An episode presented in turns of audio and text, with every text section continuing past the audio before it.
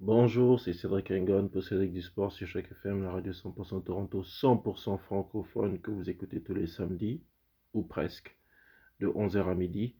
Émission enregistrée, mais on se rapproche, on se rapproche d'une émission en direct qu'on va faire en studio. Euh, ce sera dans deux samedis, c'est-à-dire le 17. 17, 17 euh, juin 2023. Donc c'est ce jour-là. On fera l'émission en direct et on aura plusieurs invités. En fait, on aura toute une famille, une famille camerounaise qui sera là avec nous, qui vont nous parler de leur amour pour l'équipe du Cameroun de foot ou de soccer, comme on l'appelle, mais aussi de l'amour tout simplement de leur pays. Ça va être intéressant de voir ça. On va vous faire les annonces et vous verrez que vous ne serez pas déçus. Alors, pour cette semaine, on va faire comme d'habitude euh, même si l'émission va être un peu plus inhabituelle, puisque première partie, bien sûr, parler de soccer, parler de hockey sur glace, parler de basketball, mais en deuxième partie, interview exclusive avec Théa Frodin. Théa Frodin, ça vous dit sans doute rien, mais c'est tout simplement, vous vous rappelez le film King Richard, donc en français la méthode Williams. C'est la petite fille qui joue le rôle de Serena Williams dans le film La méthode Williams. C'est en fait, elle est joueuse de tennis, euh, très jeune joueuse, là, elle n'a même pas 15 ans, mais c'est une championne aux États-Unis. Et, tout à fait par hasard, j'ai découvert que sa mère, en fait, vient du même pays que moi. Donc, c'est une histoire absolument incroyable. C'est à écouter en deuxième heure dans Cédric du Sport. Pour l'instant, on va parler d'abord de soccer comme on le fait d'habitude.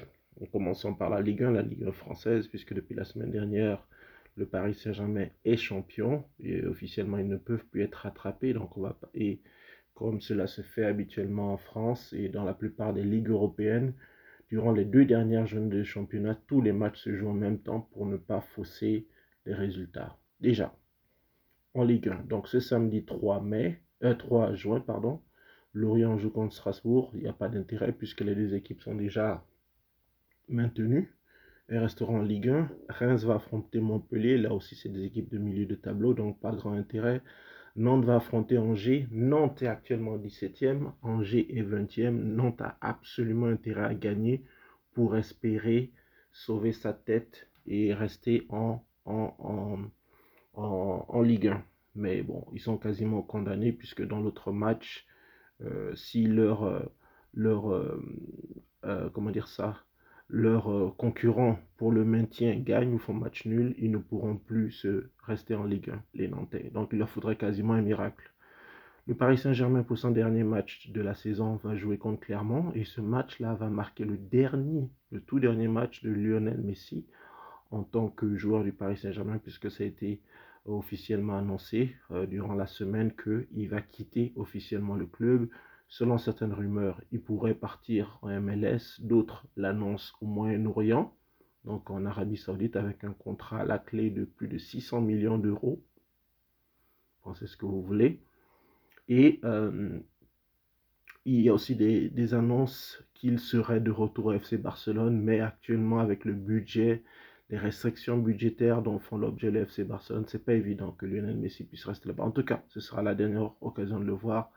Paris Saint-Germain contre Clermont en ce euh, samedi après-midi. Monaco va jouer contre Toulouse. Toulouse euh, qui est déjà 13e, qui a gagné la Coupe de France. Monaco 6e, juste pour terminer tranquillement la saison. Nice va jouer contre Lyon. Lyon qui a encore une chance de gratter, gratter des places pour pouvoir aller en Coupe d'Europe, mais ça va être assez difficile.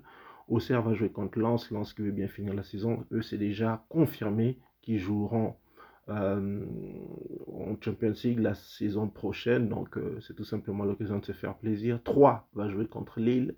3 qui est déjà euh, relégué, deuxième en Ligue 2.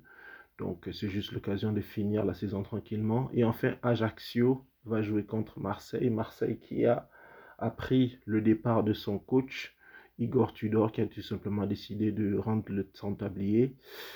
Euh, c'est très décevant pour les Marseillais parce que ça va faire, euh, je pense, le troisième entraîneur en trois ans qui s'en va ou qui est licencié. il n'y a pas de continuité, il n'y a pas de suivi.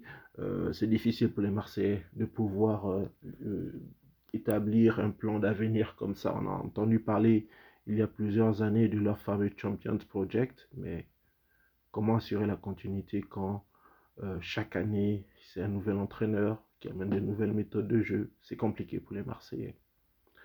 Le dernier match de la soirée, ce sera, enfin de l'après-midi en France, ce sera Brest contre Rennes. Donc un bon derby breton. Encore une fois là, pas trop d'intérêt. Rennes restera sans doute cinquième, tandis que Brest est quatorzième. En Allemagne, exceptionnellement, on va en parler, puisque la semaine dernière, un petit psychodéame, euh, le Borussia Dortmund, qui était premier au moment du coup d'envoi des matchs, se devait simplement de faire match, de, de gagner contre une équipe mal classée. Ils ont fait match nul. Alors que dans l'autre match, c'est le Bayern Munich qui devait absolument l'emporter pour passer devant Dortmund. Ils ont réussi à gagner à l'avant-dernière minute et c'est comme ça qu'ils ont remporté leur onzième titre d'affilée de champion d'Allemagne. Dans un sens, c'est le bonheur absolu pour le Bayern parce que c'est une équipe qui est très puissante, qui a quasiment pas de concurrence en Allemagne, mais le malheur absolu pour le Borussia Dortmund qui pensait enfin tenir l'exploit et comme je vous l'ai dit, en Allemagne, le Bayern champion 11 années de suite. Donc ça c'est difficile. Je peux imaginer la grosse désillusion, la grosse déception des supporters, euh, supporters du euh, Borussia Dortmund. Par contre, en, Allemagne, ce samedi, ce sera la finale de la Coupe d'Allemagne qui va opposer le RB Leipzig, donc l'équipe de Red Bull, contre l'Eintracht Francfort. Championnat d'Italie, ce samedi, Torino va affronter l'Inter Milan, qui est sur une belle remontée. Empoli va jouer contre la Lazio de Rome, alors que Cremonese va jouer contre la Salernitana. L'Inter Milan euh, qui va bien se préparer puisque dans exactement une semaine, ils joueront la finale de la Champions League. Est-ce qu'il y a deux matchs en Europe? Le samedi Non, apparemment. On va aller directement vers les matchs du dimanche. Comme je l'avais annoncé, en France, tous les matchs se jouent le samedi tout en même temps pour ne pas fausser les résultats euh, du championnat. En Espagne, tous les jours, matchs se joueront le dimanche. Villarreal va jouer contre l'Atlético Madrid. Atlético qui est troisième pour l'instant, mais qui va encore repasser devant le Real Madrid. Real Madrid justement qui va jouer contre l'Atlético Bilbao. Real Madrid où il y a plusieurs euh, sources qui annoncent le départ de Karim Benzema vers le Moyen-Orient, lui aussi vers l'Arabie Saoudite. A priori, euh, il aurait reçu un contrat de 100 millions d'euros sur deux ans. Difficile de dire non à un contrat comme celui-là. En tout cas, on va attendre et voir quelle sera sa décision. Mallorca va affronter Rayo Vallecano. Euh, Sociedad, la Real Sociedad va affronter le FC Séville. Le FC Séville tout juste couronné champion de la Ligue Europa pour la septième fois dans leur histoire. C'est un gros grand exploit alors qu'ils sont 11e du championnat. Osasuna va affronter Riron. Valladolid va affronter Getafe, Elche va affronter Cadix, Elche qui est déjà relégué en division inférieure en, Espagne. L'Espagnol Barcelone va jouer contre Almeria, le Betis Seville va jouer contre le FC Valence, le Celta Vigo va jouer contre le FC Barcelone. Les autres matchs du dimanche, ce sera en Italie. Napoli, quand c'est déjà champion, va jouer contre la Sampdoria. Le premier contre le dernier. On peut faire difficilement pire en tant que euh, extrême là dans le championnat. L'AS Roma contre la Spezia. L'AS Roma, grosse exception, million de semaines, puisqu'ils ont perdu la finale de la Ligue Europa. Donc, ils ne joueront pas de Coupe d'Europe l'année prochaine. L'occasion peut-être de se venger contre la Spezia. Udinese va jouer contre la Juventus de Turin. La Juventus qui est septième, qui peut encore espérer aller peut-être en Champions League, mais ça va être vraiment compliqué. Non, Champions League, c'est terminé, je veux dire. En Ligue Europa, peut-être. Atalanta Bergame contre Monza, l'AC Milan contre l'Elas Vérone et l'Elche contre Bologna. Ça, ça va être l'essentiel et juste annoncé pour nos amis portugais puisque Choc FM c'est près du Little Portugal. Il y aura la finale de la Coupe du Portugal. Ce sera Braga contre le FC Porto. Juste rappeler que le Benfica de Lisbonne a été couronné champion, euh, euh, du Portugal.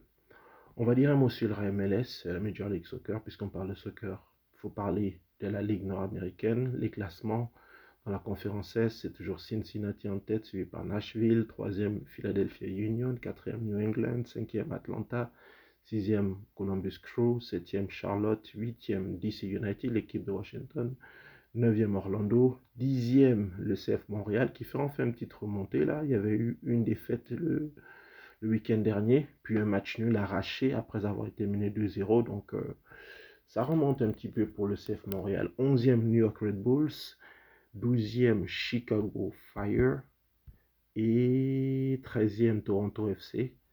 14e euh, euh, New York City et 15e euh, Miami. Un mot sur Toronto FC, ça devient compliqué parce que vous le savez sans doute, les meilleurs joueurs de Toronto sont des joueurs d'origine italienne, Bernardeschi et Insigne, signé à grand frère, gros salaire, mais ils ne performent pas.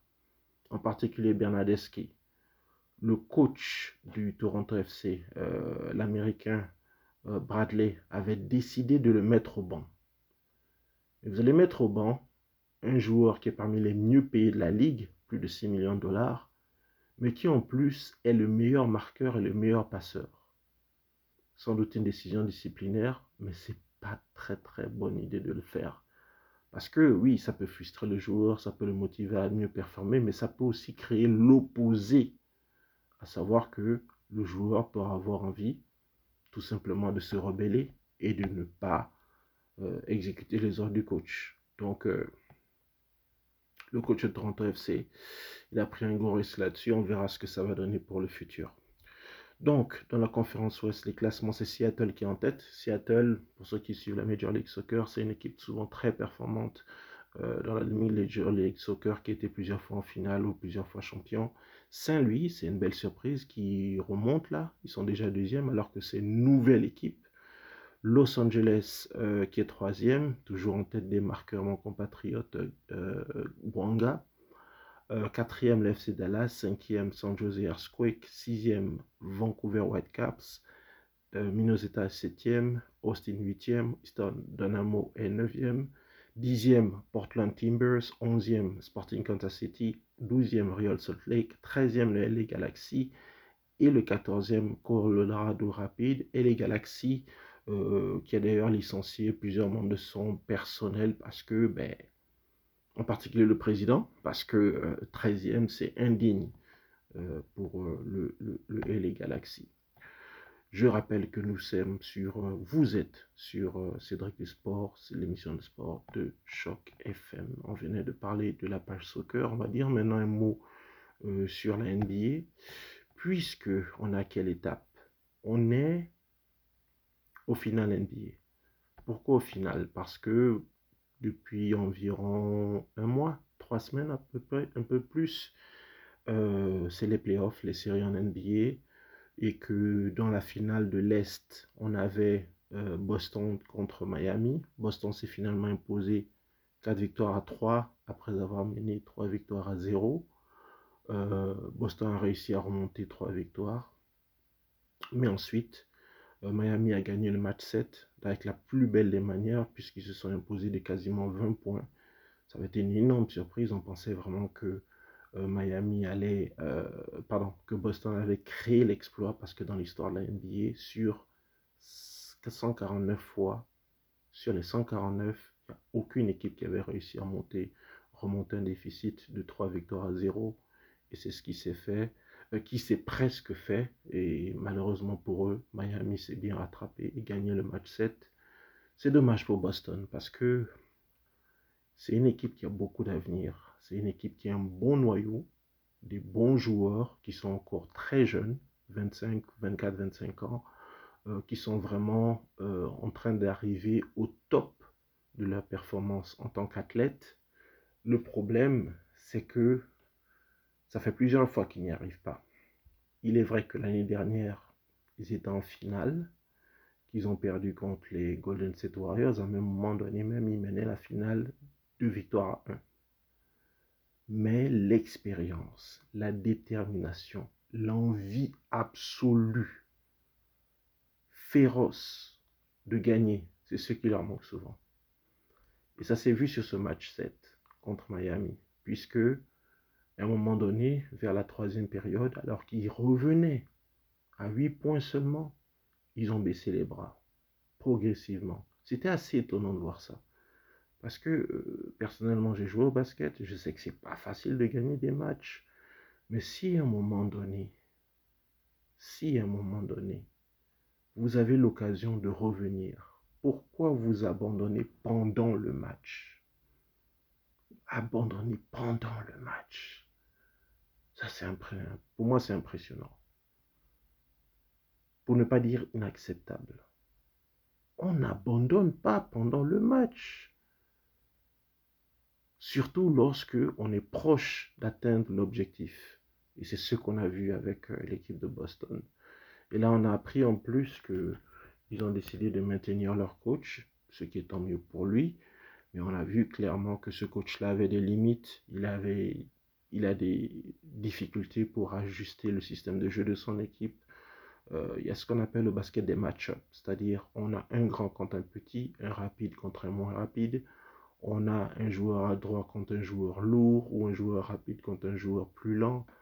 Quand on est coach et qu'on constate cela, notamment en défense ou en attaque, on essaie d'ajuster le système de jeu, on essaie de faire des rotations, on essaie de mettre des joueurs de banc. Et ça, on avait constaté avec le coach de Boston qui n'arrivait pas à le faire.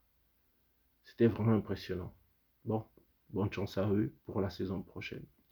Dans l'autre, demi euh, dans l'autre finale, la finale de l'Ouest, c'était Denver contre Los Angeles Lakers. Et là, on avait justement eu la grosse surprise, à savoir que euh, Denver l'avait emporté en quatre matchs secs face aux Lakers de LeBron James. À l'occasion même, LeBron James avait fait une conférence de presse où il annonçait qu'il était possible qu'il prenne sa retraite. Ça avait surpris beaucoup de monde. On s'est dit, euh, est-ce qu'il le dit sur le coup de la déception? Mais toujours est-il que c'était surprenant de voir ça. Maintenant, comment faire l'analyse de ce, des finales? Ben, On a deux oppositions de style, puisqu'on a d'un côté euh, les Denver, euh, Denver Nuggets, donc l'équipe euh, qui représente la conférence Ouest, qui a Jokic, qui est un joueur serbe, qui est grand, qui est assez lourd, qui n'est pas très athlétique, mais qui a un sens de la passe incroyable, qui est très adroit, qui, qui sait très très bien jouer, qui sait prendre des bonnes décisions, assisté du Canadien originaire de Kitchener, euh, Jamal Murray, qui est très adroit, qui est très athlétique, qui sait vraiment oser, qui a réussi de très belles performances euh, pendant euh, la finale de l'Ouest, qui sait prendre feu, comme on dit, c'est-à-dire qui se met à marquer comme ça progressivement beaucoup de points c'est assez impressionnant de voir ça. Et puis, ils sont entourés de pas mal de joueurs intéressants comme Mike, Michael, euh, Junior Porter, qui est euh, aussi un joueur jeune, aussi dynamique, athlétique. Et surtout, ils ont un coach très compétent dans la présence de, dans la personne de Michael Malone, donc qui est euh, un vétéran dans la ligue, coach aussi très intelligent, contrairement au coach de Boston, qui lui sait faire les ajustements en plein match et surtout qui a faim qui veut montrer au monde entier, en tout cas au monde du basket, qui mérite de devenir champion et que ce n'est pas en assemblant seulement des stars qu'on devient champion. Donc ça c'est côté Denver, côté ouest, côté est, on a Miami. Ben, c'est moins de stars, mais c'est vraiment un esprit de corps. C'est vraiment des joueurs qui montrent qu'ils ont faim, qu'ils ont envie de réussir. La particularité de Miami, c'est qu'il y a beaucoup de joueurs qui avaient été négligés euh, par d'autres équipes. Vous savez, en NBA, pour les joueurs qui viennent de l'université, il y a un système qu'on appelle la draft. C'est-à-dire, on prend, euh, disons, les. C'est quoi la draft? C'est 50, 58 joueurs, à peu près, quelque chose comme ça. Donc, on prend les 58 meilleurs jeunes joueurs, que ce soit universitaires ou internationaux. Et justement, dans l'effectif de Miami, il y a 4 joueurs qui n'avaient pas été repêchés après l'université. Donc c'est des joueurs revanchards, c'est des joueurs qui veulent vraiment montrer qu'ils ont un certain talent. On a noté par exemple euh, des joueurs comme Gabe Vincent, euh, il y a comment il s'appelle? Ah, il y a son nom qui m'échappe. Il y a pas mal de joueurs comme ça dans l'effectif de Miami, surtout à leur tête. Il y a un joueur qui s'appelle Jimmy Butler, qui pendant longtemps été négligé dans la NBA, euh, dont on n'a pas souvent reconnu le talent qui était souvent considéré plutôt comme un bon défenseur plutôt qu'un grand attaquant et qui montre depuis, disons, 3-4 ans que c'est vraiment un joueur d'exception. Et lui, avec son style de jeu, il arrive comme ça à amener toute son équipe derrière lui. Donc c'est vraiment intéressant de voir ça. Donc ces deux équipes-là ont commencé à jouer au moment où on enregistre euh, euh, cette émission, puisque je le rappelle, euh, on fait des émissions enregistrées, on ne peut pas les faire en direct pour l'instant, mais ça va arriver là, d'ici la mi-juin. au moment où on enregistre, Denver a gagné le match 1, donc il mène sur la série 1 à 0. Et le match 2 va se jouer, je pense, le dimanche, en tout cas en fin de semaine. Ça va être intéressant de voir ça. Ce qu'on analyse les forces en présence, clairement, niveau coaching, ça s'égalise. Mike Malone d'un côté, Eric Spolstra de l'autre. Mike Malone a une grosse expérience, Eric Spolstra l'intelligence et les titres, puisqu'il a déjà été champion NBA deux fois. Côté joueur, clairement le talent est du côté de Denver et l'adresse aussi. Maintenant, côté volonté, côté force mentale, côté détermination, c'est clairement du côté, euh, de, de Miami. Maintenant, pour ce qui est de l'expérience, c'est clairement du côté de Miami, puisque cette équipe-là a déjà été en finale NBA, on se le rappelle, dans le fameux tournoi de la bulle du Bubble en 2020. Maintenant, du point simplement analyse d'ensemble, il est clair que Denver a beaucoup d'avantages pour eux. Ils ont les meilleurs joueurs. Ils ont bénéficié de 9 jours de repos supplémentaires ils vont jouer les premiers matchs dans leur, sur leur terrain et ça a été prouvé que statistiquement, dans l'histoire de la NBA, que l'équipe qui gagne les deux premiers matchs souvent remporte le tout. Euh, quoi d'autre? Euh, Denver est simplement un, système de jeu qui permet de répondre à tout. Que ce soit pour le jeu rapide, que ce soit pour le jeu lent, que ce soit pour l'adresse, que ce soit pour la réactivité, et ils ont un facteur X, c'est tout simplement Jokic, qui est un superbe joueur, qui sait s'adapter, quelle que soit la défense en face de lui. Il produit toujours en attaque, en défense, en faisant des passes, en marquant beaucoup, en faisant ce qu'on appelle les triples-doubles. Il arrive toujours à faire quelque chose d'intéressant pour son équipe. Donc clairement, Denver est favori pour cette euh, finale NBA. Là, on verra comment ça va se passer pour la suite et on en reparlera au cours de la semaine prochaine. On va finir sur la première partie de Cédric du Sport en parlant de la NBA puisque les finales euh, vont commencer maintenant. Euh, vont maintenant commencer puisque la finale de la Coupe Stanley va opposer euh, l'équipe de la Floride contre l'équipe de qu'on appelle les Florida Panthers contre l'équipe de Vegas qu'on appelle les Golden Knights. Deux équipes inattendues puisque Golden Knights était assez bien placé euh, dans la conférence Ouest, mais Floride, c'était la dernière équipe qualifiée tout simplement parmi les équipes qui s'allaient en playoff dans la Ligue nationale de hockey. Le premier match va se jouer samedi soir, c'est assez indécis. On va penser que les Golden Knights sont favoris, mais que Floride, avec leur système de jeu, avec leur style de jeu très agressif et surtout avec leur gardien Bobovski, il y a de bonnes chances qu'ils puissent tirer leur épingle du jeu. Ce qui nous intéresse aussi par rapport à la Ligue nationale de hockey, c'est le fameux psychodrame qui se joue euh, au niveau des Toronto Maple Leafs, puisque depuis euh, maintenant deux semaines, on a appris que, euh, ben, on n'a pas appris, l'équipe a été éliminée. Le jour suivant, on a appris que le général, le, le, GM, le général manager, désirait rester, puis ensuite il était démis de ses fonctions. Et là, depuis jeudi après-midi, jeudi matin, à peu près, on a appris qu'il y a un nouveau général manager qui a été embauché, il s'appelle Jim Treleving. Ce qui est très particulier avec lui, c'est que c'est l'héritier de monsieur, il s'appelle pas Jim Treleving, non, il s'appelle Brad Treleving.